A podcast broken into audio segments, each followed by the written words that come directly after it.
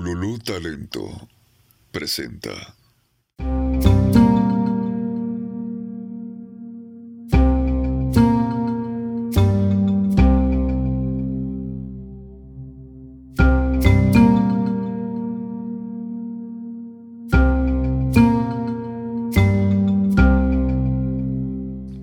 Hola, ¿cómo estás? Mi nombre es Lina y esto es 100%. ¿Cómo estás? ¿Cómo estás de la última vez que nos escuchamos, que platicamos, que echamos el chisme? Ya hacía buena falta, déjame decirte que ya me hacía a mí mucha falta volver a sentarme aquí a estarte platicando de cosas bien interesantes, según yo, ¿verdad? Espero que según tú también, verdaderamente, espero que estés disfrutando de este momento tanto como yo. Eh, pues, ¿qué hubo? ¿Cómo estás? ¿Cómo te trata la vida el día de hoy? Realmente me interesa saberlo, me interesa que me lo cuentes y que echemos ahí el chisme. El día de hoy te vengo a contar de un tema bastante interesante que a mí como buena capricorniana me prende el alma mucho, o sea, verdaderamente mucho. Quiero hablarte de lo que son los negocios y de lo que son los cimientos para generar un negocio. Ahora, Disclaimer, no estoy diciendo que yo sea un genio financiero, ni estudié negocios, ni vengo aquí a contarte como la teoría de lo que eso es. No, no, no. Solo vengo a contarte la experiencia que yo he tenido al abrir negocios o al intentar abrir negocios o al entender lo que es un negocio o al generar las ideas para hacer un negocio, ¿sabes? Como todo eso. Eh, obviamente desde mi perspectiva, que es la única que conozco, y un par de ejemplos eh, que conozco de las personas cercanas a mí que yo he conocido que, em, que han hecho negocios, ¿no? O sea, tanto desde la parte eh, fructífera como desde la parte que no ha tenido como un gran resultado, ¿no? Entonces, realmente le he aprendido mucho a todas estas cosas. Y creo que con esto empiezo el primer punto que quiero resaltar de lo que para mí es importante a la hora de poner un negocio. Creo que no puedo ser lo suficientemente específica en esto, pero creo yo que es muy importante el aprender en cabeza ajena. Cuando empiezas a hacer negocios, cuando quieres empezar a, a, generar tu propio cimiento y empiezas como a emprender literal, lo más importante de todo es justo ver a las personas que tienes alrededor y que han hecho lo que tú estás queriendo hacer y entender sus errores. O sea, verdaderamente poner atención en dónde otras personas han pisado y fallado para que tú digas, ah, o sea, quizás por ahí no es, ¿no? Quizás podría evitarme un ultra error que, que podría costarme dinero o podría costarme como demasiado tiempo, ¿sabes? Porque al final eh, muchos podemos, o muchas o muchos podemos como mmm, jactarnos de la suerte de principiante, que honestamente de eso sé bastante. Yo no sé por qué, pero sí me considero una persona como ultra suertuda, especialmente cuando no tengo ni idea de lo que estoy haciendo, como que no sé, siento que el universo se siente como de, ay, mírenla, hay, que, hay que dejarla que la pase bien, ¿no? Y honestamente tengo muy buena suerte para esas cosas, pero sobre todo, además de la suerte, siento que justo se trata de poner atención en donde otras personas pisan para decir, a ver, cuando yo pise o en el momento en el que yo lo esté haciendo o de la manera en la que yo lo voy a pisar, ¿cómo puedo ayudarme a evitarme estas, estas cosas, no?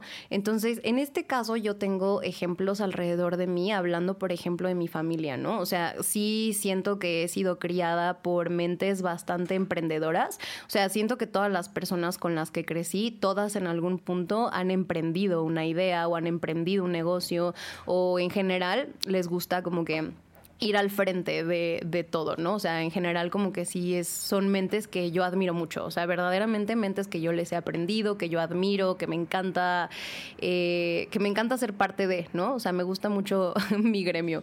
Entonces, bueno, en ese caso yo puedo contarte de las experiencias que yo he, mm, tanto que yo he vivido a la hora de intentar empezar un negocio, como que yo he eh, observado en la gente que me rodea, ¿no?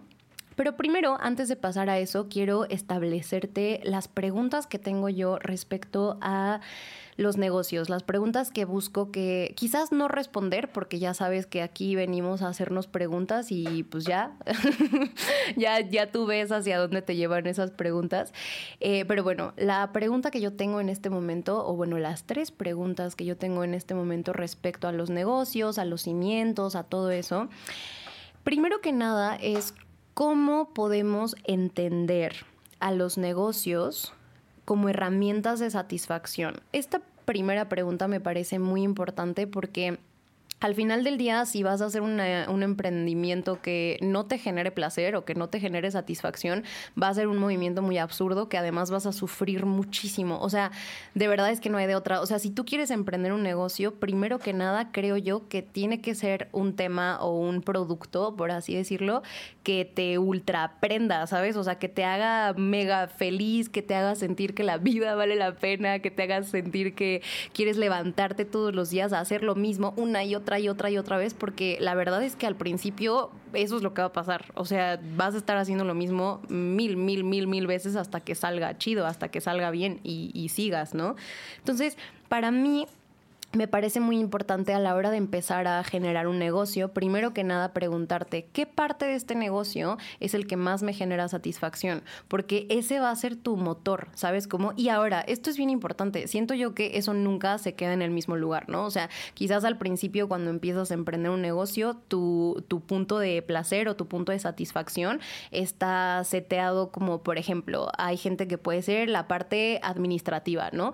Eh, o puede ser la parte eh, creativa. En mi caso esa es. O sea, si me preguntas a mí, a mí qué parte me da satisfacción de hacer negocios, es la parte creativa. O sea, como el, em, el plano abierto que es el poder seguir creando y creando y creando ideas de, y si hacemos esto, y si mejor ponemos esto, y si lo transformamos en esto, y si, y si, ¿sabes? O sea, para mí el easy es como, eh, me encanta, me encanta. Eh, la parte de crear las ideas es muy divertida. Entonces, hay que empezar por encontrar este punto. O sea, Imaginemos que tú eres alguien que quiere emprender, ¿no? O sea, en este caso te hablo directamente a ti, persona que quiere emprender un negocio, ¿no? Lo primero que yo te diría, o al menos desde los pasos que yo he dado, lo primero, primero, primero sería como, ¿qué es eso que te va a seguir motivando durante bastante tiempo, ¿no? O sea, qué parte de tu producto o qué parte de tu producción o de tu eh, aspecto creativo o de tu mm, equipo, ¿sabes? ¿Qué parte de todo lo que va a conformar tu negocio es lo que hace que tú digas, wow, qué rico se siente, qué chido, qué maravilloso, qué lo que sea?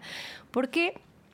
Porque la gran mayoría de tu día, cuando emprendes, no se va a tratar de eso, ¿no? Y hay que empezar a hacer las paces con eso desde ya cuando quieres empezar a emprender. O sea, la mayor parte de tu día no va a ser la parte placentera. Yo creo que eso es como lo más difícil a la hora de empezar a emprender. A mí, eh, bueno, hablándote de mi caso, porque la, o sea, la verdad es que es el único que conozco realmente desde adentro, en mi caso creo que ahí es donde yo he tenido como mis mayores fallas, ¿no? O sea, ahorita respecto a los negocios que yo quiero emprender o las compañías que yo quiero llevar, donde ha estado o había estado como mi atorón, justo creo que es en este primer tema que estoy tratando contigo y por eso es que lo hago primero para que justo eh, lo tenga fresco, ¿no? Y te lo diga como con toda la honestidad. Donde yo más he batallado es en la parte de mantener la motivación, o sea, de entender que emprender un negocio no siempre va a ser placentero, no siempre vas a tener las mismas ganas, no siempre vas a decir como de que, ay, sí, no, wow, todo está increíble. No siempre, ¿no?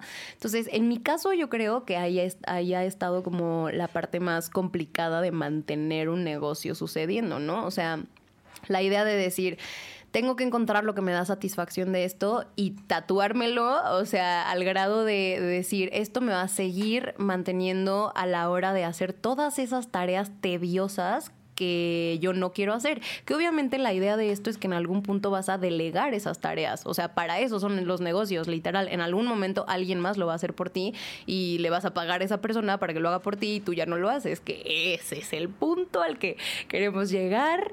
Realmente levantamos todas las manos al cielo para que pase. Pero para que llegues allá, verdaderamente hay un gran esfuerzo, gran, gran, gran esfuerzo y gran dedicación y gran tiempo que, que por eso hay que tener en mente por qué estás haciendo lo que estás haciendo, ¿no? Ahora, mi siguiente pregunta va a la inocencia. ¿De qué manera influye la inocencia a la hora de setear tus cimientos, a la hora que vas a empezar tu negocio? O sea, por ejemplo, como un gran ejemplo, eh, he estado leyendo últimamente bastante de Walt Disney y más allá de lo que sea su historia o de las cosas maravillosas que ha creado, que hoy día verdaderamente son un monstruo gigantesco, em, respecto a él en específico, ¿tú dónde crees que su inocencia tomó partido a la hora de hacer los cimientos para lo que hoy es Disney? ¿No? O sea, como a lo que quiero llegar con esto es como, si tú ves cualquier cosa que sea como de Disney, puedes palpar esa, esa primera esencia, ¿no? Esa, esa esencia real de lo que va detrás de la marca, detrás del negocio. O sea, en mi caso siento que es como esta, bueno, lo que yo percibo de, esa marca o de ese imperio, por así decirlo, lo que yo percibo de eso viene como de, de la esperanza, ¿no? O sea, como el, las cosas siempre van a salir bien o los sueños se cumplen, ¿no? Sobre todo, como los sueños se cumplen. Y entonces yo me imagino como al niño interior de Walt Disney, como teniendo una creencia como ultra potente de que su sueño se iba a cumplir, ¿sabes cómo? O sea, en general es, es, un niño, o sea, que si tú lo hubieras conocido de niño, niño, niño, seguro era alguien que tenía un convencimiento absoluto de que si volteaba a la segunda estrella a la derecha y le decía como todo lo que él deseaba de la vida y lo que sea, seguramente se iba a cumplir. Y la cosa es que se le cumplió, ¿no? Eso es como lo más, lo más loco de justo de este tema. Ahora, ¿por qué resalto la inocencia? Creo yo que a la hora de empezar un negocio, como te digo, o sea, primero que nada encontrar la parte que, que te genere satisfacción, ¿no? Pero meter a tu niño, niña, niña interior me parece lo más importante porque al final del día le estás generando como un, una sala de juegos. O sea, un negocio es para tu niño, niña, niña interior, su sala de juegos, porque es donde va a estar pasando mucho tiempo. Y, y justo de eso se trata, ¿no? O sea, que le preguntes realmente como... ¿Qué es eso que realmente quiere eh, dejar como legado, como, eh, como esencia primaria de lo que realmente va a ser este, eh, este negocio que estás haciendo, ¿no? Entonces, en este caso, en este caso yo creo que la inocencia juega un, un papel muy importante a la hora de jugar, literal. O sea, como que setear un negocio o hacer un negocio al final del día siempre va a ser un juego, ¿no? O sea, siempre, no sé, en mi opinión, siempre es un juego, mientras más divertido sea, mejor. Pero la inocencia es un tema más allá de la infancia. O sea, no solo estamos hablando de tu infante, sino de la parte de ti que no conoce el no se puede o que no conoce el... Em, yo creo que lo pondría como la maldad o como lo maleado o como lo... Sí, ¿no? Como lo lo que ya conoce el mundo, cómo funciona cuando está medio podrido todo. o sea, como es conectar con la parte de ti malicia, ándale, la malicia, la que no tiene, gracias, la parte de ti que no tiene malicia. Entonces, siento que es bien importante a la hora de setear un negocio que primero platiques con la parte de ti que no tiene nada de malicia o que no tiene como, eh, es que qué tal que pasa esto, o es que qué tal que no sé qué, o y si todo sale mal, o y si... ¿Eh? Aprensiva. Aprensiva también. Sí, como, como la parte de ti que no ha visto al mundo fallar o que no ha visto un sueño no realizarse, ¿no? En este caso, por ejemplo, o sea, yo te cuento de mi caso, yo cuando abrí, eh, bueno, en mi caso fue con Hercon, o sea, con lo que yo puedo utilizar como ejemplo gráfico fue con Hercon, ¿no? Que es una, es una empresa, es una compañía que empezó siendo un estudio de arte, luego en mi cabeza se transformó como en una productora cinematográfica o audiovisual y ta, ta, ta. Y entonces en todo este como enredo de ideas de decir voy, vengo, qué soy, qué no soy, qué sí es Hercon, qué no es Hercon, en mi cabeza esto fue como el primer fallo, ¿no? O sea, como, como el primer y ya no se pudo o ya no se hace o qué está pasando o ya no se va a poder o la la la, ¿no? Y bueno, aquí siento que nos unimos con todo el planeta Tierra porque pues el COVID-19 pues a, muchas empresas o a muchas ideas en, como en construcción o a muchos sitios como que nos tumbó varias cosas, ¿no? Sin embargo, eh, si tú estás como bien eh, como arraigada, arraigado, arraigade a la parte de ti que no conoce la malicia o que no conoce como que las cosas fallan o, o que, ¿sabes? O sea, que no conoce como lo malo, es como simplemente decir como, bueno, pues, o sea, en mi cabeza, ¿no? Ejemplo con esta empresa. Ok, falló en esto, ¿no? O sea, falló esta vez. O, por ejemplo, por decirte un ejemplo súper claro y contarte algo gráficamente que está pasando justo en este momento, eh, hay veces que empezamos a grabar el capítulo y por una razón o por otra eh, se tiene que regrabar, ¿no? O sea, de que, ay, es que no se grabó esto, o sonó esto, o pasó esto, y se tiene que regrabar. Y 10 de 10 veces es porque había algo mejor que decir que lo que se estaba diciendo. ¿Sabes cómo? Entonces, por eso me parece como bien importante conectar con la parte de ti que no, que no tiene esa falla. O sea, que no es como, ay, no, primer error y ya la cagué y ya no se pudo y ahora qué hago y no sé qué y, y ya se te muere el mundo solamente porque algo no sucedió, ¿no? Entonces, me imagino, por ejemplo, regresando al ejemplo de Walt Disney. O sea, imagínate que tienes al pequeño Walt y de pronto le pide un deseo a la segunda estrella a la derecha y no se le cumple, ¿no? y entonces este niño se irrita y entonces ya no cree en la magia nunca más y, y fin. Y entonces, ¿qué sería? Bueno, seguro sería otra cosa, ¿no? Bastante interesante, pero ¿qué sería del mundo hoy día o cómo sería el mundo hoy día si ese pequeño niño no hubiera creído que los sueños se cumplen, ¿no? O sea, cuántas cosas que hoy sabemos que existen o que hoy existen no existirían solo porque un niño eh, no hubiera creído en algo, ¿no? Entonces, por eso me parece como muy importante a la hora de que estás empezando a setear tus negocios, empezando a poner tus cimientos. En general, o sea, esto, estamos hablando de negocios, pero, o sea, abriéndolo al tema de en general cimientos de tu vida, de, de tu funcionamiento, de lo que sea que quieras hacer, es como justo conectar con la parte de ti que no sabe que esto puede fallar. ¿Sabes cómo? O sea, que simplemente es como, no, pues no, o sea, si algo no funciona, se vuelve a hacer y se vuelve a hacer, o se cambia, o se mejora, o se da la vuelta, o yo qué sé, ¿no? Pero no hay un... No, me explico, o sea, no hay manera de que, de que no suceda. Entonces, bueno, ese punto a mí me emociona mucho, ¿no? Pero pasando a lo siguiente, la siguiente pregunta que yo tengo para ti, si estás empezando un negocio o tus cimientos o lo que quieras, es, ¿qué es lo que demanda un negocio en los primeros años de vida. Y esto, o sea, cuando digo demanda, lo digo con toda la intención de la palabra, porque al final del día, o sea, hay mucha gente que, o la gente que tiene negocios, casi todos tienen como, como que llegan al mismo acuerdo de que tener un negocio es como tener un hijo, o a veces hasta peor, ¿no? O sea, porque realmente tener un negocio es como saltar al vacío y esperar que todo salga bien. Y hay, o sea, obviamente depende de todo lo que tú hagas, ¿no? O sea, cada cosa depende de tus acciones. A diferencia, por ejemplo, de trabajar en una empresa, pues sí, o sea, tiene todo que ver con tu autoliderazgo, ¿no? O sea, si tú trabajas en una empresa o trabajas para alguien más, pues tiene todo el sentido del mundo que, pues si tú no te autolidereas, pues tienes ciertas fallas o quizás no estás aprovechando al máximo tu tiempo, pero no pasa de eso, o sea, no es como que no vas a cobrar cada quincena, ¿sabes cómo? O sea, no pasa nada, o sea, tú, de que tu Netflix va a seguir siendo pagado, ¿sabes cómo? No pasa nada. Sin embargo, cuando tú estás emprendiendo, o sea, por ejemplo, ahorita hablando de fin de año, ¿no? O sea, estamos llegando a diciembre, estamos en estas fechas donde la gente ya empieza a comprar regalos, a adornar, a hacer sus cosas. ¿Y qué pasa para toda la gente que no va a contar con un aguinaldo?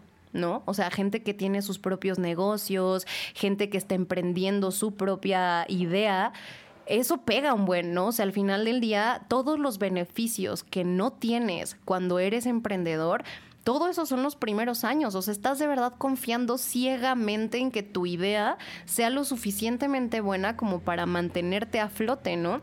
Y entonces, en este caso yo no puedo venir a decirte cosas que no estoy conociendo, porque la verdad es que para mí las veces que yo he emprendido cosas he contado con muchísimo apoyo, o sea, verdaderamente, yo creo que sobre todo moral, o sea, sobre todo ha sido como un apoyo de un apoyo de aquí estamos, ¿no? De yo confío en tu proyecto, yo confío en tu producto, yo confío en ti, ¿no? O sea, aquí estamos. Verdaderamente yo he tenido respuestas maravillosas por las cuales estoy eternamente agradecida.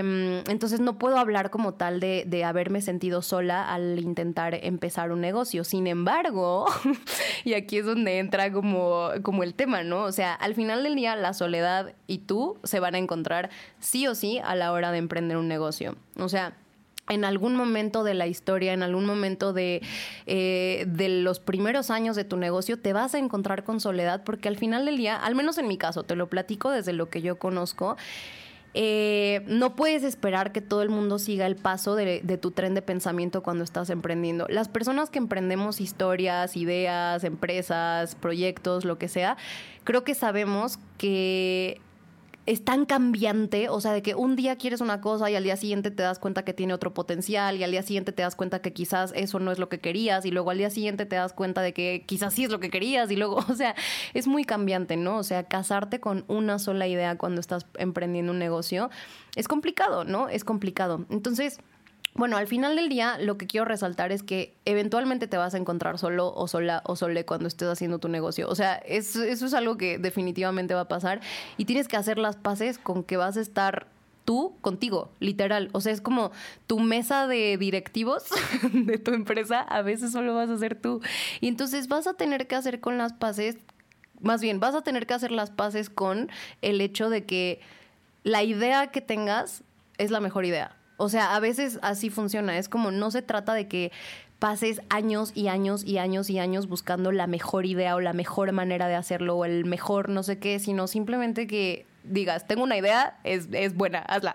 ¿Sabes cómo? O sea, de simplemente seguir accionando, ¿no? Entonces, bueno, en mi caso, eh, de las cosas que yo he emprendido, lo que he aprendido hasta el momento ha sido bastante y siento que he aprendido más en la parte de retirada que en la parte de acción. ¿Por qué? Porque para mí no es difícil, o bueno, en general no había sido como complicado accionar, ¿no? O sea, simplemente como, ¿sabes? Así de, voy a hacer esto y lo hacía, ¿no? O quiero hacer esto y empezaba a buscar la manera, ¿no? Tengo esta idea, a ver a quién me apoya o a quién le digo, o cómo armo un equipo, o cómo puedo, eh, no sé, armar un trueque para que esto suceda, ¿sabes? Cómo, o sea, como la parte de Mm, como de hacer algo suceder, nunca ha sido como la parte en la que yo mm, batallo, pero en mi caso, al menos es el que puedo platicarte, en mi caso donde realmente vi eh, lo que es tener un negocio cara a cara fue cuando como que la vida dejó de...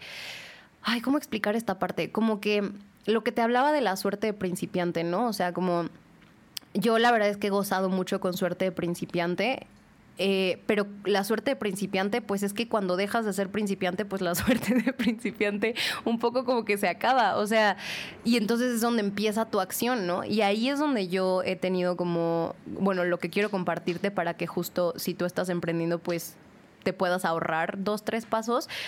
A mí lo que me ha eh, hecho como batallar o alentar ciertos procesos ha sido la parte de retirada, como la parte de entender cuando algo no es ahí, ¿sabes cómo? O sea, de que esto no va a poder ser de esta manera o esto va a tener que modificarse de cierto modo o hay que cambiarle el giro o hay que cambiar el lugar o hay que cambiar, o sea, en general los cambios, ¿no? O sea, para mí a veces ha sido como complicado entender que los negocios sobre todo son mutantes, ¿sabes cómo? O sea, sobre todo es una energía mutante, es como todo el tiempo está cambiando y en el segundo en el que sientes que ya le agarraste la onda, vuelve a cambiar y en el segundo en el que sientes que ya le agarraste la onda, el mundo es el que cambia y luego eh, la gente que se te acerca ahora te pide algo diferente, ¿no?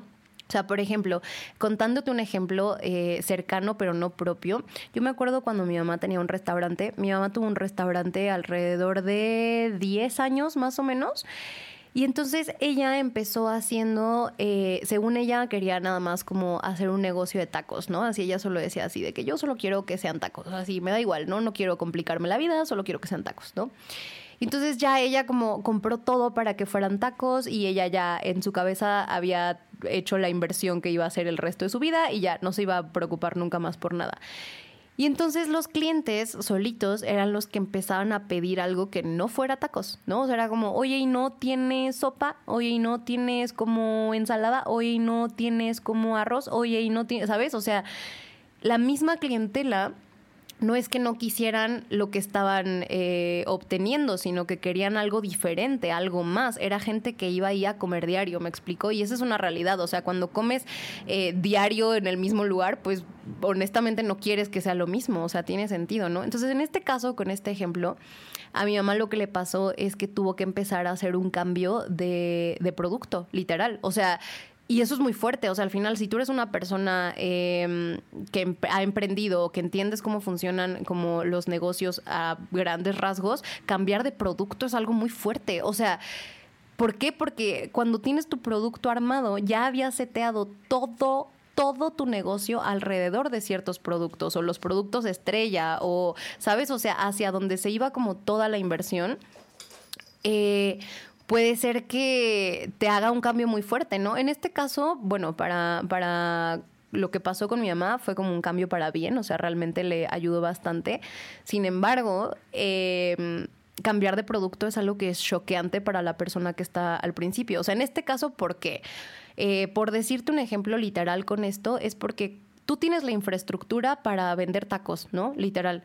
Y si te están pidiendo que les des una sopa, entonces ahora tienes que comprar tienes que comprar platos para sopa, ¿sabes cómo? O sea, ya no es solamente como, ay, pues el taco, ¿no? Sino ahora hay que comprar el plato y además eh, la mesa y además las servilletas y además los cubiertos, porque antes no había cubiertos y entonces ahora, eh, ¿sabes? O sea, como que en general implica muchos cambios, que al final siempre son para bien, ¿no? Pero a lo que quiero llegar con esto es que los primeros años de un negocio son puro caos, o sea, puro, puro, puro caos y hay que hacer las paces con que no va a ser miel sobre hojuelas y que si realmente tu idea es atravesar eso, pues hay que tener una entereza muy importante, ¿no? Hablándote de mi propio ejemplo, o sea, lo que te platicaba de la escuela de artes que luego pasó a ser productora y que ahorita está en un proceso de renovación tan fuerte, o sea, yo realmente he tenido que replantarme cada decisión que he tomado respecto a eso y justo por ejemplo, regresando a los cimientos, ¿no? A lo que hablábamos de la inocencia. En mi caso, eh, cuando yo quise hacer este negocio, eh, yo, no, yo no me había dado cuenta de muchas cosas, ¿no? O sea, cuando yo lo quise hacer, te voy a ser como ultra mega súper honesta, yo cuando empecé a querer hacer este negocio fue desde una parte de mí que quería demostrar eh, como el cómo hacerlo, cómo sí hacerlo bien, ¿no? O sea, cómo esto sí se debería de hacer, o cómo esto sí se debería de ver, o cómo esto sí, ¿no? ¿Sabes? Como esta parte como de demostrar, demostrar, demostrar. Y esa es la razón por la cual quiero ser tan específica con que antes de empezar un negocio, primero realmente pregúntate de dónde viene. Porque si viene de un sitio como, mm, como una especie de arena movediza, como en este caso lo es el demostrar, algo o sí, o sí, demostrar algo en general, eso es pura arena movediza. O sea, no hay manera de que algo crezca firmemente sobre una idea tan abstracta como lo es demostrar, ¿no? Entonces, sí o sí estará destinado a que se va a deshacer. No estoy diciendo que fracasará, estoy diciendo que el primer cimiento, si está enfocado en algo que no es personal, que no es cierto, que no es eh, tuyo, sobre todo, está destinado a, deshacerse y que lo tengas que volver a hacer. O sea, sí o sí, ¿no? O al menos eso es lo que yo opino, ¿no? Entonces, a donde quiero llegar con esto es hacer un negocio o emprender un negocio implica sobre todo un profundo entendimiento de qué es lo que estos negocios están realmente reflejando de ti, ¿Sabes? Como, o sea, al final del día todo lo que salga de ti es un reflejo. O sea, es como, pues sí, lo hiciste tú, o sea, básicamente te están representando, ¿no? En este caso es preguntarte qué es lo que está reflejando este negocio de mí, ¿no? Ahí yo entendí muchas cosas, o sea, hablando de mi caso con Hercon, por, ejemplo, o sea, por decirte un ejemplo, ¿no? Pero Hablando de Hercon, por ejemplo, yo entendí que estaba reflejando lo que te digo, primero como esta parte, esta necesidad de demostrar, ¿no? Y cuando me di cuenta de eso, primero que nada me sentí muy rara pensando en la gente que yo tenía alrededor, porque como te dije en un principio, o sea, yo siempre me he sentido sumamente apoyada, ¿no? Entonces, voltear a ver a la gente que está apoyando tu proyecto y luego voltear a ver tu proyecto y ver que está reflejando una parte de ti que es poco sólida, es muy confrontante porque es como, es una sensación de falla muy extraña, o sea, es una sensación como, chale, o sea ¿y ahora qué hago, no? O sea, ahora qué les digo, de qué manera puedo cumplirles o de qué manera puedo demostrarles otra vez o de qué manera puedo como, ¿sabes? Entonces empiezan preguntas como muy inútiles, déjame decirte, o sea, preguntas que está bueno que estaría bueno que te ahorres, em, pero sí son como cosas muy contrastantes, o sea, al final del día eh, ver a gente que te apoya y que te apoya sin importar qué, te hace realmente cuestionarte como, pues es que yo no quiero desaprovechar a esta gente que me apoya. O sea, entonces prefiero tener un buen cimiento eh, donde realmente crezca algo fructífero, ¿no? Entonces, este caso, te digo, es el propio y es el único que tengo como para realmente darte un consejo si es que quieres tomarlo. Pero desde donde yo estoy parada, lo primero que te diría es que tus cimientos sean bien fuertes, o sea, que de verdad tengas bien pinche claro ¿Qué es eso que estás queriendo reflejar en ti? O sea, ¿qué es eso que va a hacer ese negocio? Regresando con Walt Disney, porque verdaderamente me parece un ejemplo brillante, eh, es como, ¿qué es lo que tú crees que Disney refleja de Walt? ¿Sabes cómo? O sea, eso, eso, ¿qué es lo que tú crees y por qué crees que ha durado tantos años y, y que los, o sea, el mensaje primario prevalece, ¿no? Entonces, al final, por eso resalto lo de la inocencia. Es importante, es muy importante que tu, tu tú más true, ¿sabes? O sea, que la parte de ti más honesta, la que no, lo que decíamos de la malicia, la parte de ti que no quiere demostrarle nada a nadie, la parte de ti que de verdad solo quiere divertirse y solo quiere venir a pasarla bien un rato, esa parte es con la que queremos platicar a la hora de hacer negocios, ¿no? O sea, traer a tu niño, niña, niña interior a la mesa para pues para que platique, ¿no? O sea, para que te cuente su opinión. No excluyas a tu niño, niña, niñe de tus negocios, ¿no? Eso es lo que quiero decir realmente. O sea, principalmente no excluyas a esa parte de ti, de tus negocios, porque esa es la única que realmente importa.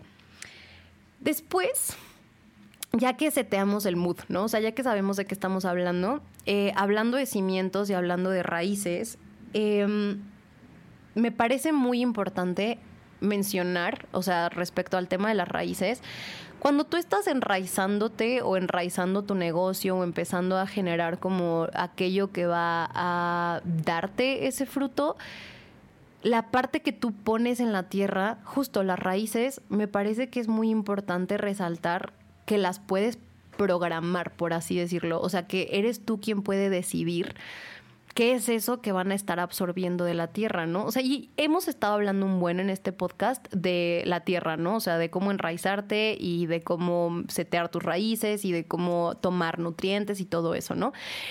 Y justo para eso va esto, o sea, a eso es a donde quiero llegar.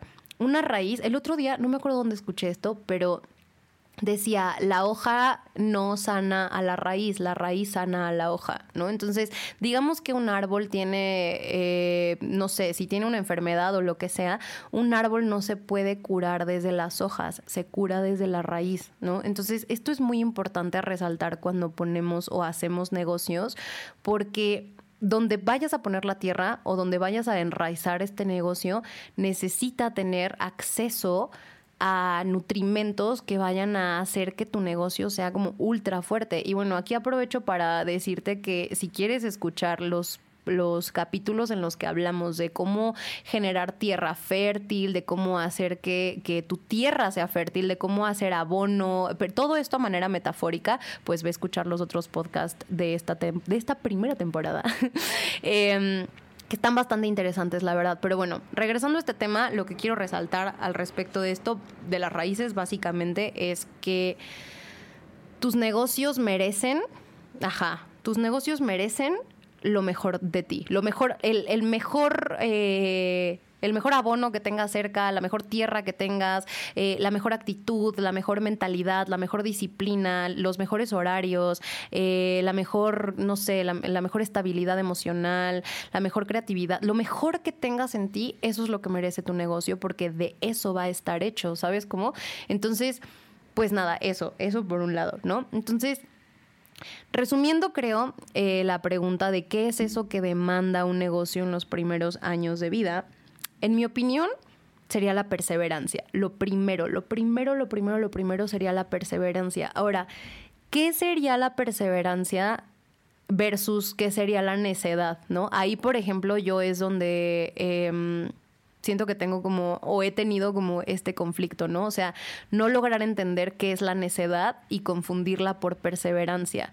Eh, por contarte un ejemplo como ultra rápido, eh, he tenido experiencias en las que me he quedado de más en lugares donde siento que mi trabajo no estaba siendo eh, correctamente remunerado o respetado, podría ser la palabra, eh, solo por la necesidad de mantenerme en ese sitio o de demostrar o lo que sea, ¿no? Lo que sea, pero esta pequeña diferencia entre lo que es perseverar, perseverar y lo que es necear me parece que es de las primeras cosas con las que uno lucha en los negocios. O sea, hay veces que algo simplemente no va a ser, ¿no? O sea, en mi caso, bueno, te comento, por ejemplo, del restaurante que te contaba mi mamá. Los primeros años fue muy exitoso, o sea, los primeros años fue como, como que empezó de, empezó abajo y empezó a crecer, ¿no? O sea, realmente sí es algo que empezó, empezó, empezó a crecer, ¿no? Sin embargo, llegó un punto donde de verdad es que ya no había para dónde, ¿no? O sea, era como un tema de ya no hay, o sea, esto ya no funciona o dejó de funcionar o simplemente da hasta aquí, ¿no? Y entonces fueron años y años y años en los que, por ejemplo, yo con mi mamá era como, mamá, ya cierra este negocio, ya ciérralo, ya ciérralo, ya ciérralo, ¿no? Y ella era como, no, no, no, no, no, o sea, no, porque yo sí creo y sí se puede y sí la, la, la, no. Y entonces yo creo que los primeros seis años, pues sí, ¿no? Perseverancia, pero yo creo que ya a partir del séptimo, justo ya era edad, ¿no? Entonces, para mí fue un karma muy interesante después de haberlo visto en mi mamá cuando empecé a verlo en mí, cuando yo empecé a no entender la diferencia entre eh, cuando se ocupa un esfuerzo extra y que simplemente sigas luchando versus cuando ya es así de, hermana, déjalo morir, ¿sabes cómo? O sea, de que simplemente déjalo, ya no hay para dónde, o no es aquí, o no será hoy, ¿sabes? Que ese, ese también, uy, qué fuerte es el no será hoy, porque a mí como me, me irrita, ¿no? O sea, yo soy de esas personas que cuando quiero algo, de que lo quiero hoy, ya sabes, así de tengo una idea a las 3 de la mañana y a las 3, 5 ya la estoy haciendo, ¿sabes cómo? Entonces para mí es muy difícil aceptar un no. Es muy difícil, bueno, o sea, un no en este sentido, ¿no? Pero es muy difícil decir como, no será hoy. Es como, pero ¿cuándo? Pues cuando sea. cuando sea, no hay de otra, no hay de otra, ¿no? Entonces, creo que me parece muy importante eh, no solo entender, sino trabajar en entender activamente, meter como energía de tu mente en entender la diferencia entre lo que es perseverar y lo que es necear, ¿no? Después, me parece un punto importante el flujo sin resistencia. O sea, otra cosa que demanda mucho tu negocio en los primeros años de vida es el flujo sin resistencia. Como la manera de mm, de simplemente seguir, ¿no? O sea, como digo, yéndonos en este mismo tema de la diferencia entre perseverar y desear, sin embargo, el flujo habla de las decisiones que se tienen que ir tomando. O sea, hablando de flujo sin resistencia, ¿a qué se refiere esto? Por ejemplo, hay una cosa que se llama parálisis por análisis, que las personas que nos gusta pensar demasiado sabemos de qué estamos hablando. Parálisis por análisis es básicamente no accionar porque no sabes si el paso que estás dando es el correcto, ¿no? Entonces, y el lector, a mí me pasa todo este tiempo. Tenía nombre. Literal, eso, el, parálisis por ya sé yo también. Uf, uf, ¿qué te digo del parálisis por análisis? O sea, eso básicamente es como tener la idea de lo que quieres hacer y tenerlo bien claro, pero no hacerlo porque no sabes si va a ser perfecto o si lo vas a hacer bien, o qué tal si falla, o qué tal si no sé qué. Entonces, creo yo, creo yo que en los primeros años de tus negocios, lo más importante es justo como accionar, no importa qué, o sea, no importa si, si todo falla, no importa si no era el movimiento correcto, no importa si de pronto te viste medio de que quedaste, o sea, de que X, X, lo importante es que no se frene la idea, ¿sabes cómo? Mira, en este caso hablando del flujo y viendo el flujo como si fuera un río, si tú empiezas a tener parálisis por análisis, es como si pusieras piedras y piedras y piedras y piedras en el río para que no vaya el agua, ¿no? Y entonces es como justo poner piedras, pero pensando que eso va a hacer que, que, el flujo siga. Es como, no. O sea, porque si tú pones piedras con la idea de que el flujo no siga, pues estás bien, ¿no? O sea, bien, bien ahí, ¿no? Pero si tú pones piedras pensando que el flujo va a seguir, pues temo decirte que eso no va a pasar, ¿no? Entonces, en los primeros años me parece importante que ejercites, o sea, sobre todo ejercitar el cajetearla lo más que puedas, pero no dejarte de mover, ¿sabes cómo? O sea, sí, justo eso. Ahora, hablando de cajetearla lo más que puedas, creo yo que los primeros años de vida es como tu propedéutico, o sea, tu negocio mismo te está dando el propedéutico, o sea, de decir, no se trata de que triunfes, se trata de que falles lo más que puedas, creo yo. O sea, esta es como mi opinión personal respecto a los negocios y a emprender, pero en mi opinión, los primeros años de vida de tu negocio se tratan sobre todo de que entiendas todas las maneras de no hacerlo todas las maneras de cómo no debe de suceder. Obviamente en tu cabeza no es que tengas la falla, ¿no? O sea, de que, ay, voy a fallar en todo, sino poner atención en lo que estás fallando, poner atención en las cosas que no están saliendo bien, ¿no? Eso para mí es un flujo sin resistencia, o sea, cajetearla y aún así decir, qué bueno porque accioné, ¿no? Qué bueno porque aún así me moví. Ahora, otro punto importante que me parece, eh, me parece importante resaltar em, de qué es lo que necesita tu negocio en los primeros años de vida es la purificación de tus intenciones. Y esto justo es lo que resaltamos hace rato, lo que te contaba yo con mis negocios, ¿no? En el caso de Hercon, para mí, lo que te digo, mi intención primaria al principio, yo creo, lo que te decía, era como demostrar, ¿no? O sea, esta parte de, y el mundo va a ver, y entonces sabrán que, la, la, la, la, ¿sabes?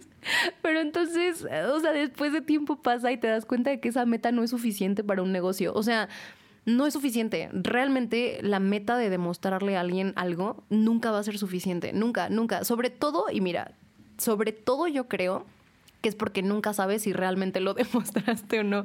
O sea, al final del día yo creo que es una meta ultra vacía porque no hay manera de comprobación, ¿sabes cómo? O sea, si tu meta, por ejemplo, es decir, eh, no sé, antes no hacía, eh, en este caso, ¿no? O sea, por, por decir, hablando de Jerko, ¿no? Antes yo no producía eh, este mm, como proyectos escénicos y entonces ahora, eh, después de tantos años y después de em, entrenamiento y después de la, la, lo que sea, ¿no? Después de que lo que sea que hagas para tu negocio, entonces ahora ya produzco ciertas cosas escénicas, ¿no? Que en este caso es la tirada de Jerko, como las producciones en general, ¿no?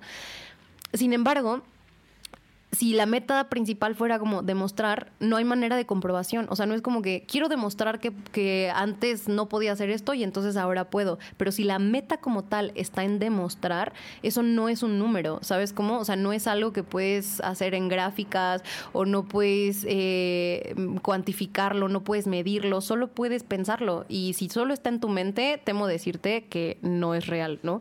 Entonces, bueno, ¿por qué la purificación de intenciones? Porque primero, más veces que no, las personas que emprenden eh, es por una incomodidad y eso es algo muy importante de resaltar, el poder que tiene algo que te frustra, ¿no? O sea, esto es muy, muy, muy, muy, muy importante a la hora de empezar negocios. Más veces que no, o sea, por ejemplo, hablando de, eh, por decir una marca que todo el mundo conoce, ¿no? Por ejemplo, Uber, ¿no? Uber, ¿cómo nació? Nació, si no tengo mal entendido, nació porque los dos vatos que la, que la um, hicieron era como algo así como que fueron a una convención de algo y querían salir e irse al hotel y no había taxis, ¿no? Y entonces se frustraron y se enojaron y era como, es que ¿por qué es tan arcaico esto? ¿Y por qué cuesta tanto conseguir un taxi? Y la, la, la. O sea, verdaderamente fue por demostrarle al mundo que el mundo ya era arcaico en el tema transportación, ¿no? Entonces sí era un tema de salir a raíz de la necesidad de, demostrar, ¿no? O sea, de decir como, ¿por qué esto tendría que ser eh, así y por qué no mejor podría ser mejor, ¿no? Literal, literal. Entonces es muy importante entender que la mayoría de los negocios salen de ciertas, eh, podrías decirle complejos, podrías decirle frustraciones, podrías decirle enojos, pero la gran mayoría nacen a raíz de em, satisfacer una necesidad propia o una, como distensar, ajá, ¿no? Como distensar una tensión propia, un enojo propio.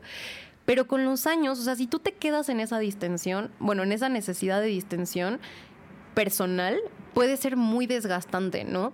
Entonces, por eso yo creo que en los primeros años es muy importante purificar las intenciones y llegar a una intención que a tu niño, niña, niña interior le haga realmente feliz, ¿sabes cómo? O sea, que de verdad puedas vivir de esto el resto de tu vida y no hay una... Mmm, como que no hay algo que te está oscureciendo el alma, ¿sabes cómo? Porque de verdad es que, no sé, a mí me parece eso muy importante.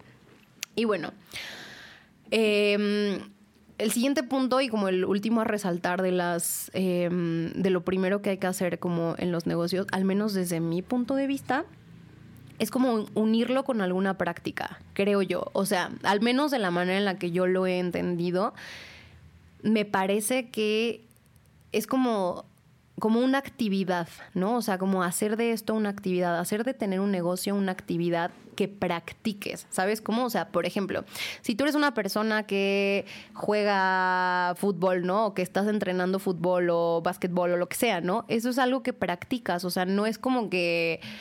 Eh, solo dijiste voy a jugar fútbol y entonces ya simplemente al día siguiente te presentas a tus partidos y entonces ya no. Es como no, o sea, hay un entrenamiento de por medio y vas y entrenas con tu equipo y haces, eh, no sé, repeticiones y entre tu propio equipo se hacen así como de que pases y cositas así, ¿no? Eso es entrenar, básicamente, practicar.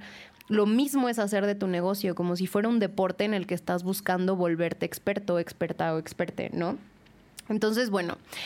Eso es como que lo que me parece más importante a resaltar de las primeras cosas que estaría chido que te plantees si estás queriendo poner un negocio. Obviamente, repito, como pues desde mi, desde mi corta, corta, corta, corta experiencia, que espero que un día pueda volverme a sentar a platicar contigo, eh, cuando te pueda decir, mira, ¿te acuerdas cuando mi experiencia era muy corta? Pues ya no. ya tengo mucho más que decirte al respecto. Esto es lo como de las primeras ideas que surgen, em, al menos de esta pequeña emprendedora otras cosas que me parece muy importante eh, mencionarte que no tiene, o sea, esto es como más atemporal, no es como que en los principios de tu negocio. Primero me parece algo fundamental para una mente emprendedora, justo que tu mente sea abierta, o sea, que no te frenes a la primera, ¿sabes cómo? O sea, que no sea como que las cosas tengan que ser de este modo o no serán jamás. Es como, es, creo yo que una mente cerrada es la clave del fracaso, ¿sabes cómo? O sea, el creer que algo tiene que ser como lo empezaste a decir, eso es algo que puede que haga que nunca avances al menos desde mi experiencia te puedo decir, y eso en todo, te lo juro por mi vida, o sea, ni siquiera solo en los negocios, sino en general en todo lo que hago, la primera idea que tuve o de donde nace todo casi nunca termina siendo donde acaba, ¿no? O sea, verdaderamente la primera idea solo te sirve para aventarte a que empieces. Todo lo demás va a seguir sucediendo y al final va a ser algo completamente distinto, ¿sabes? Así de que completamente distinto. Ahora, yéndome por ahí a un punto que me parece, yo creo que si no es el más importante es de lo más importante y aquí quiero hacer como un mega así de que señalamiento con luces rojas que digan por aquí, por aquí. el punto al que quiero llegar es lo más importante que necesitas tener, al menos desde mi punto de vista. O sea, verdaderamente esto es simplemente una opinión personal, pero por eso resaltaba lo de la inocencia me parece que lo más importante entender cuando quieres emprender es entender lo que es el sí mágico. El sí mágico a mí me cambió la vida, te lo digo. O sea, más allá de cómo funciona en teatro, que si eres alguien que nunca ha estado en teatro, te lo explico rapidísimo. El sí mágico es básicamente una herramienta, sobre todo de improvisación, en la que el flujo nunca se detiene. Es decir, es decir, como ya están cayendo los adornos de Navidad porque aquí los felinos se están poniendo intensos. Pero bueno, ok. Y es que justo eso, el sí mágico. El sí mágico es básicamente en un ambiente eh, preseteado, por así decirlo, es como continuar con lo que está pasando, no frenar, no frenar, no frenar y decir, bueno, sí y luego qué sí y luego qué. O sea, en un ejercicio de improvisación es como si te dicen, bueno, a ver, ustedes dos párense ahí, entonces hagan una historia, ¿no? Y entonces uno empieza a decir como, este, ay, pues ¿qué hubo? ¿Cómo estás? Yo soy tal persona y esta es, no sé, esta es una estación de tren, ¿no? Y entonces tú, que no tenías ni idea de dónde estabas hace cinco minutos, ahora simplemente sabes que estás en una estación de tren. Y entonces ahora tú añades algo, ¿no? Estamos en una estación de tren y son las cinco de la tarde y está lloviendo y el tren se tardó, ¿no? Entonces yo estoy viendo a la nada y entonces eh, de pronto te encuentro y tú eres alguien que viene a decirme una noticia impactante, ¿no? Y entonces la otra persona que no sabía hace un segundo que era alguien que venía a decirte una noticia importante, ahora sabe que tiene que decirte una noticia importante. Entonces, ¿sabes? Es como este sí y, sí y, y seguir y seguir y seguir.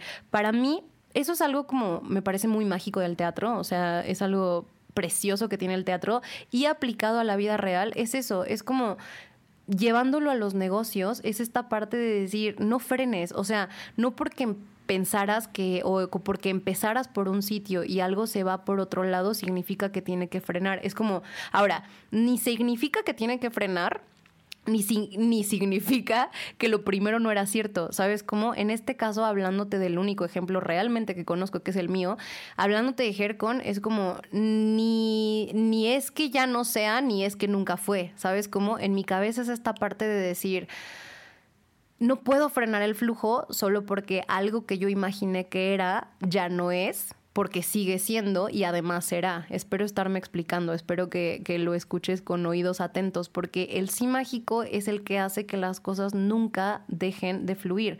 A veces fluirán más lento de lo que deseas o a veces fluirán por caminos que verdaderamente no te esperabas. Sin embargo, tu única tarea como cabeza de ese proyecto es no frenarlo, literal, frenarlo es matarlo, ¿sabes cómo? Entonces, tu tarea es que esto se siga moviendo.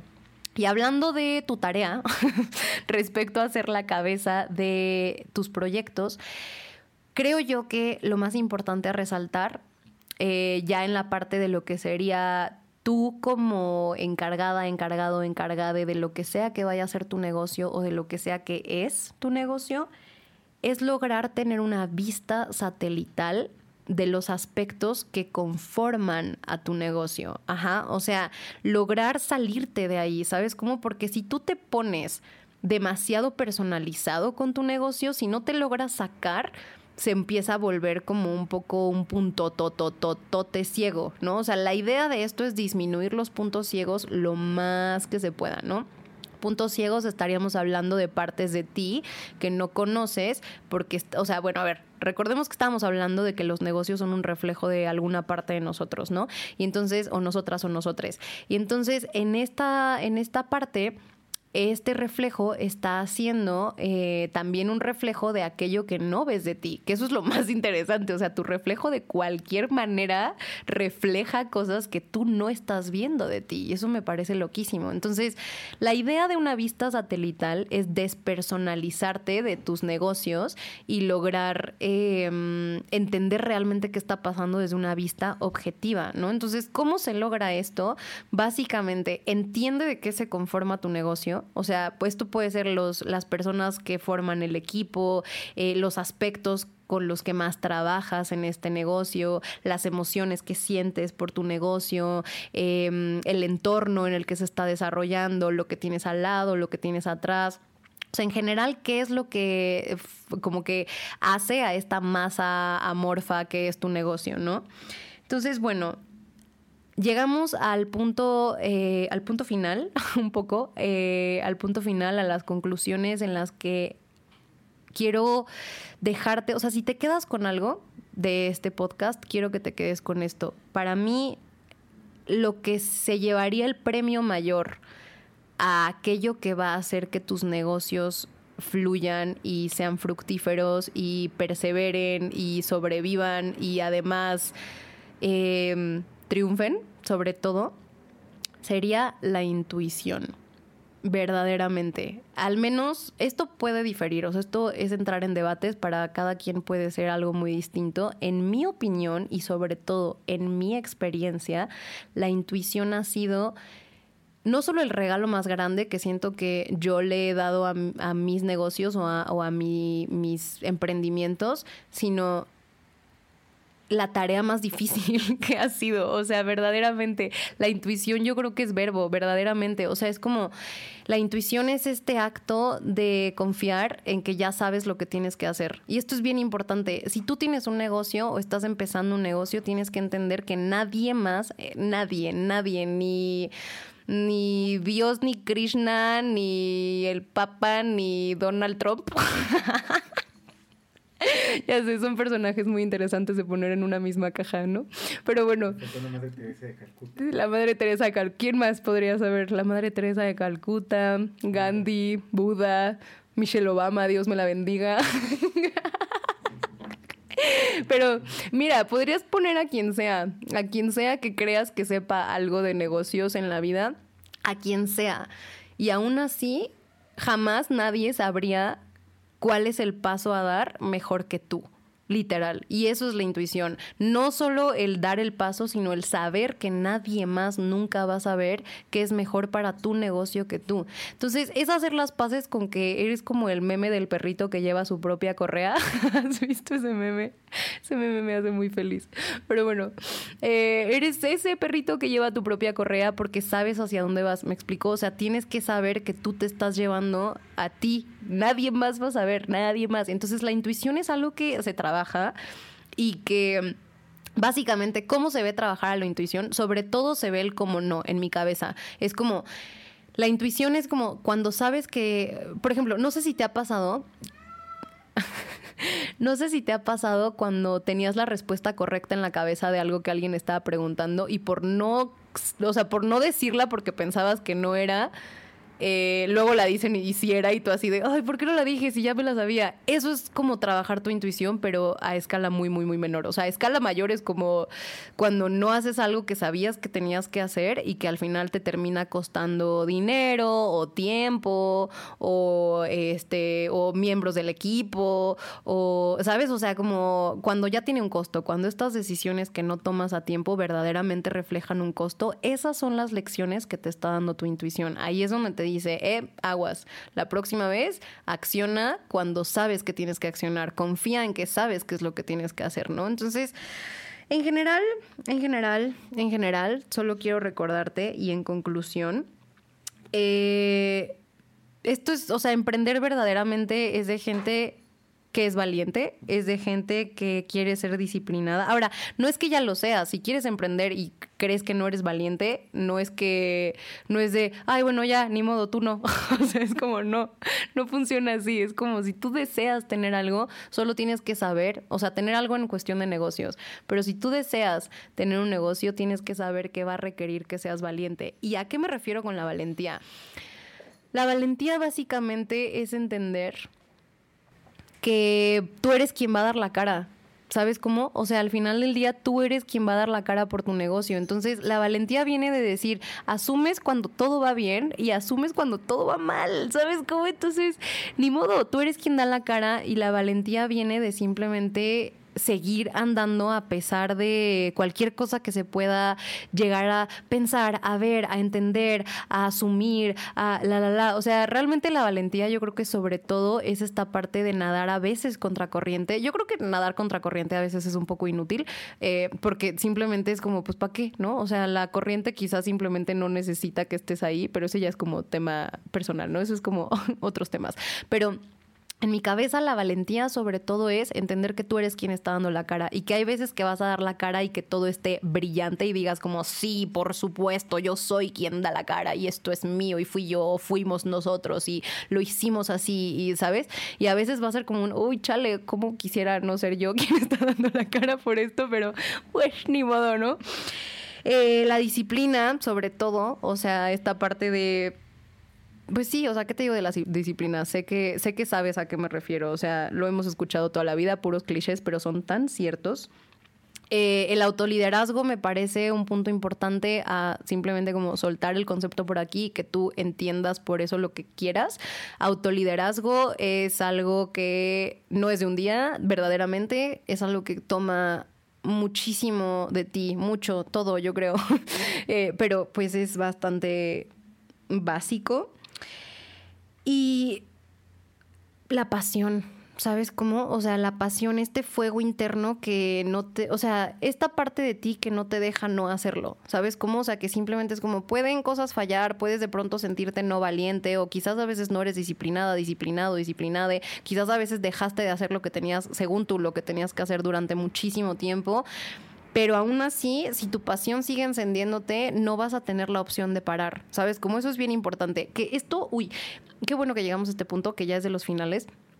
Eh, la pasión es algo que a veces ni siquiera tú eliges tener, más veces que no, o sea, verdaderamente más veces que no, cuando estás en un momento de fracaso o de ya no querer poder más, hay veces que de verdad quisieras no tener pasión, o sea, que quisieras como ya no quiero querer, ya no quiero querer hacer esto, es demasiado intenso, ya no quiero pero la pasión es algo que a veces no eliges tener, ¿no? O sea, es como un fuego adentro de ti que verdaderamente no se apaga, ¿no? Entonces, un poco lo que te estoy resaltando ahorita es como si tienes un fuego en ti que no se apaga, no intentes apagarlo porque no se va a apagar, más bien échale fuego, pero aprende a manejar tu llama, ¿no? O sea, que no te consuma completamente por dentro, ¿no? Y sobre todo, sobre todo, si algo te puedo venir a decir en estos años que ha sido la pandemia y perder ciertos, o sea, verdaderamente para mí dentro del tema negocios ha habido muchas pérdidas, o sea, ha habido más bajas que no para mí en en el tema negocios, eh, sobre todo en estos últimos dos años y piquito, Eh, pero si algo te puedo decir es que la calma verdaderamente va a ser clave. O sea, encontrar la calma, encontrar la paz y entender que tú vas a tu propio ritmo. Nadie te está presionando y a nadie le urge que llegues a tu propia cima. Verdaderamente, esto solo es contigo. Entonces, como spoiler alert, si estás queriendo empezar un negocio, spoiler alert, toma muchos intentos, muchos, muchos, muchísimos intentos. Tú solo mantente, mantente, mantente importantemente mm, motivada, motivado, motivade en entender que lo vas a tener que hacer miles de veces. Entonces, agárrale el cariño, justo, en lugar de agarrarle el cariño a la cima, agárrale el cariño a intentar llegar ahí millones de veces, porque eso es lo que realmente vas a estar haciendo. Y espero que sea lo que realmente estás haciendo, porque, pues nada, si estás escuchando esto, verdaderamente quiero que sepas que yo confío en ti, confío en que tienes toda la capacidad de lograr lo que sea que hagas y que te propongas y que quieras y que sueñes creo fervientemente que tienes todo lo que, lo que tus sueños necesitan. Estás completamente equipada, equipado, equipade para lograr todo lo que quieras, porque si no lo pudieras hacer, no lo querrías, ¿sabes cómo? O sea, tu mente no te haría eso, ¿sabes cómo? Así de, ay, sí, vamos a desear algo que no podemos hacer. No, así no funciona. Tu mente desea algo porque puedes, porque quieres, porque lo deseas, porque traes con qué. Y el momento en el que empiezas a creer eso como una verdad absoluta, vas a ver cómo cómo empiezan a moverse bastantes cosas, ¿no? Y ya por último, por último, por último, lo último que quiero decirte el día de hoy es Em, qué importante es hacer las paces cuando tienes que entender cuando no es. ¿Sabes cómo? Cuando algo simplemente no es. Especialmente en el tema de negocios. Esto salva tiempo, salva amistades, salva dinero, salva, eh, no sé, no sé si salva o ahorra o protege. Creo que protege sería la palabra. Protege mucho tu paz mental tu sabiduría interna, tus amistades, tu círculo, tu familia, tu entrega, tu cuerpo, tu salud, todo. Protege demasiado saber en qué momento retirarse y en qué momento accionar. Esto no quiere decir que sea un fracaso absoluto o que sea el triunfo único y ya se acabó, sino realmente aprender en qué momentos hay que accionar y en qué momentos hay que retirarse es una de las mayores artes en general de la vida. O sea, en general, en general, en general de la vida, aprender a accionar y aprender a retirarte es de las cosas más importantes que me gustaría compartirte, que yo obviamente activamente estoy aprendiendo. No te estoy diciendo, ah, sí, ya yo soy la experta en todo. Verdaderamente no, no me considero experta en absolutamente nada. Y ojalá nunca me considere experta en absolutamente nada. Me fascina ser principiante y, pensar en, cuántas cosas seguimos aprendiendo y cuántas cosas hay por aprender y cuántas, cuántos errores todavía me quedan por cometer. Eso me emociona muchísimo, verdaderamente. Espero poderte contar de cada uno de ellos. Entonces, bueno, nada, eh, como siempre y hoy en día especial, verdaderamente agradecer a Bululu Talento y a su casa tan navideña y espacio tan navideño en el que me siento completamente acogida, feliz, eh, realizada, agradecida en este mm, en este último capítulo de la primera temporada. gracias por esta primera temporada, gracias por acompañarnos en este pequeño momento. Tendremos muchas sorpresas viniendo, la segunda temporada viene con todo, con todo. Y pues nada, como siempre, como siempre, muchas gracias por escucharnos, eh, por sintonizarnos, por darnos un momento de tu tiempo. Te dejo las redes sociales, arroba bululu-talento, otra vez, arroba bululu-talento. A mí en Instagram me encuentras como arroba Ana Carolina Contreras-bajo y en TikTok como arroba Lina y sus palíndromos. Muchas gracias por escucharnos y nos escuchamos en la próxima. Bye.